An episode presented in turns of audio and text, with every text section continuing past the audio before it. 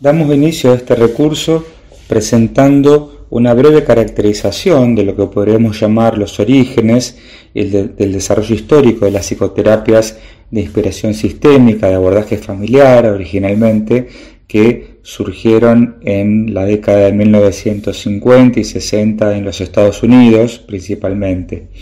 Eh, como hitos fundacionales podríamos señalar en lo ya descrito en recursos anteriores, en el año 1952 la conformación del grupo Bateson alrededor de la investigación eh, sobre la eh, teoría comunicacional de los trastornos esquizofrénicos, y luego en 1959 la fundación del Mental Research Institute en Palo Alto, California, a cargo de Don Jackson,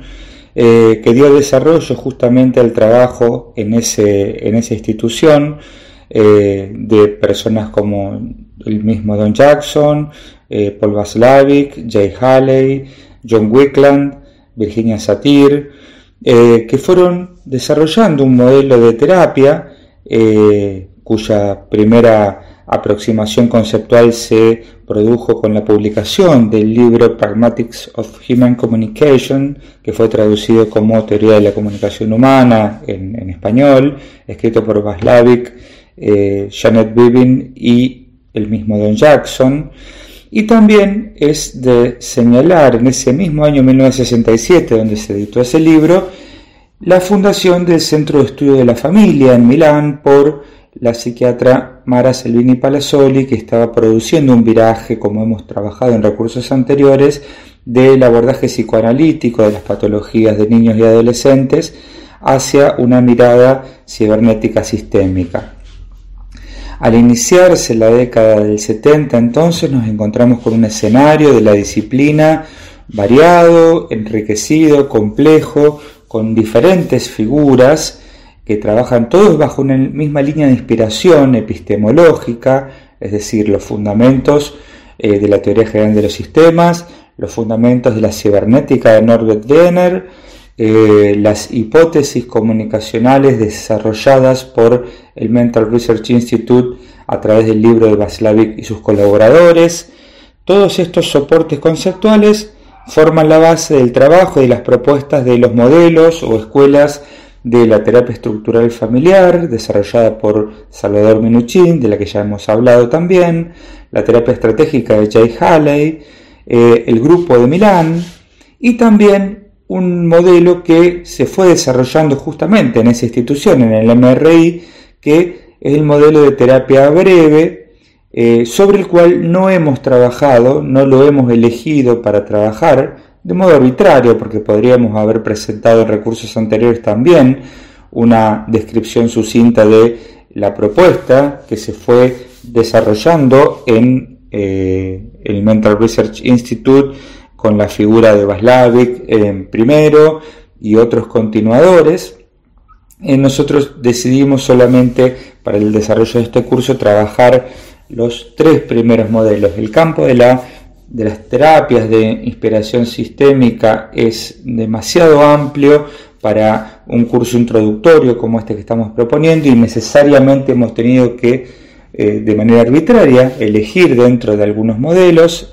y describimos especialmente los que tuvieron eh, más desarrollo, no solamente en el contexto internacional, sino también en el contexto eh, nacional de la República Argentina y específicamente local de la ciudad de Rosario donde se asienta nuestra universidad.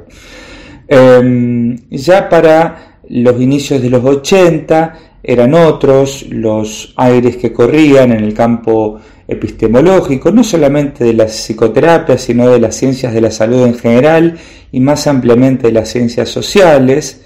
el constructivismo como epistemología que se venía cocinando, podríamos decir, y consolidando desde la década del 60,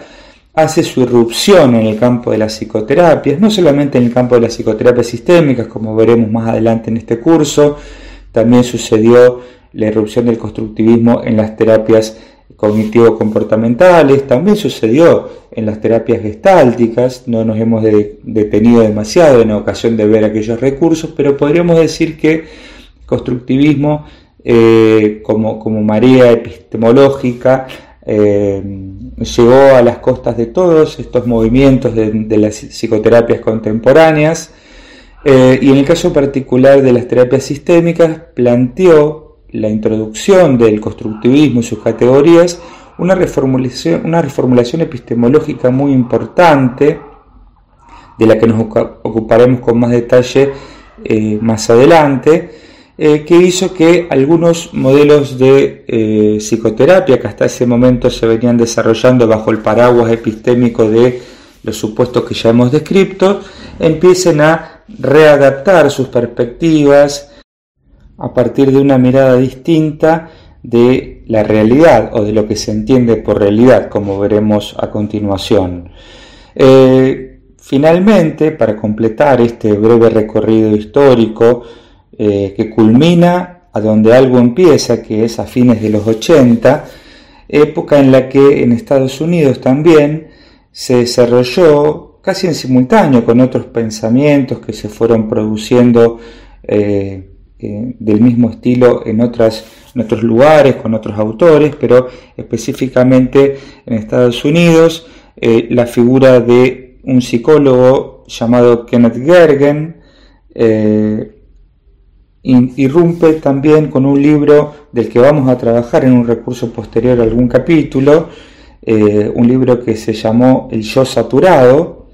eh, donde se plantea una nueva reformulación epistemológica que va a llegar a influenciar claramente a los terapeutas sistémicos que venían tratando de acomodarse a los cambios que el constructivismo estaba proponiendo y a los pocos años ya muchos empezaron a eh, cultivar la lectura, el estudio y la discusión de esta nueva perspectiva epistemológica que surgía a partir de la obra de Gergen, que es eh, el construccionismo social, que también se trató de una matriz y se trata de una matriz epistemológica más instalada en lo que podríamos llamar las teorías posmodernas, eh, una, calificación que el mismo Bergen eh, podría discutir o no se sentiría del todo cómodo en ella, pero que por otro lado permiten ubicar, digamos, la lectura que se hace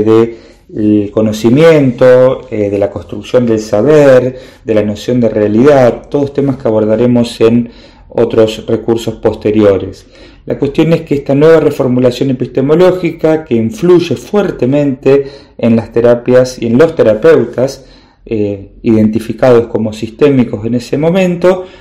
genera el desarrollo de una serie de nuevos modelos de terapia eh,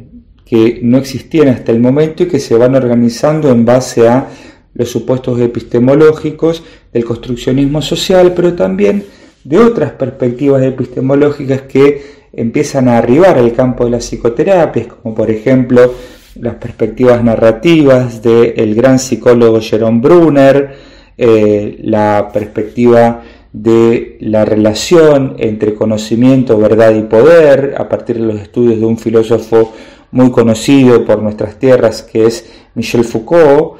eh, en la integración de todos esos pensamientos, eh, unido a cierta eh, también interpretación de la teoría literaria que viene del campo de las narrativas, se van desarrollando lo que se llamaron las terapias conversacionales, de las cuales en este curso abordaremos solo una de ellas, también arbitrariamente, pudiendo tomar cualquiera de las otras, nos parece que la terapia narrativa, creada por Michael White y David Epstein,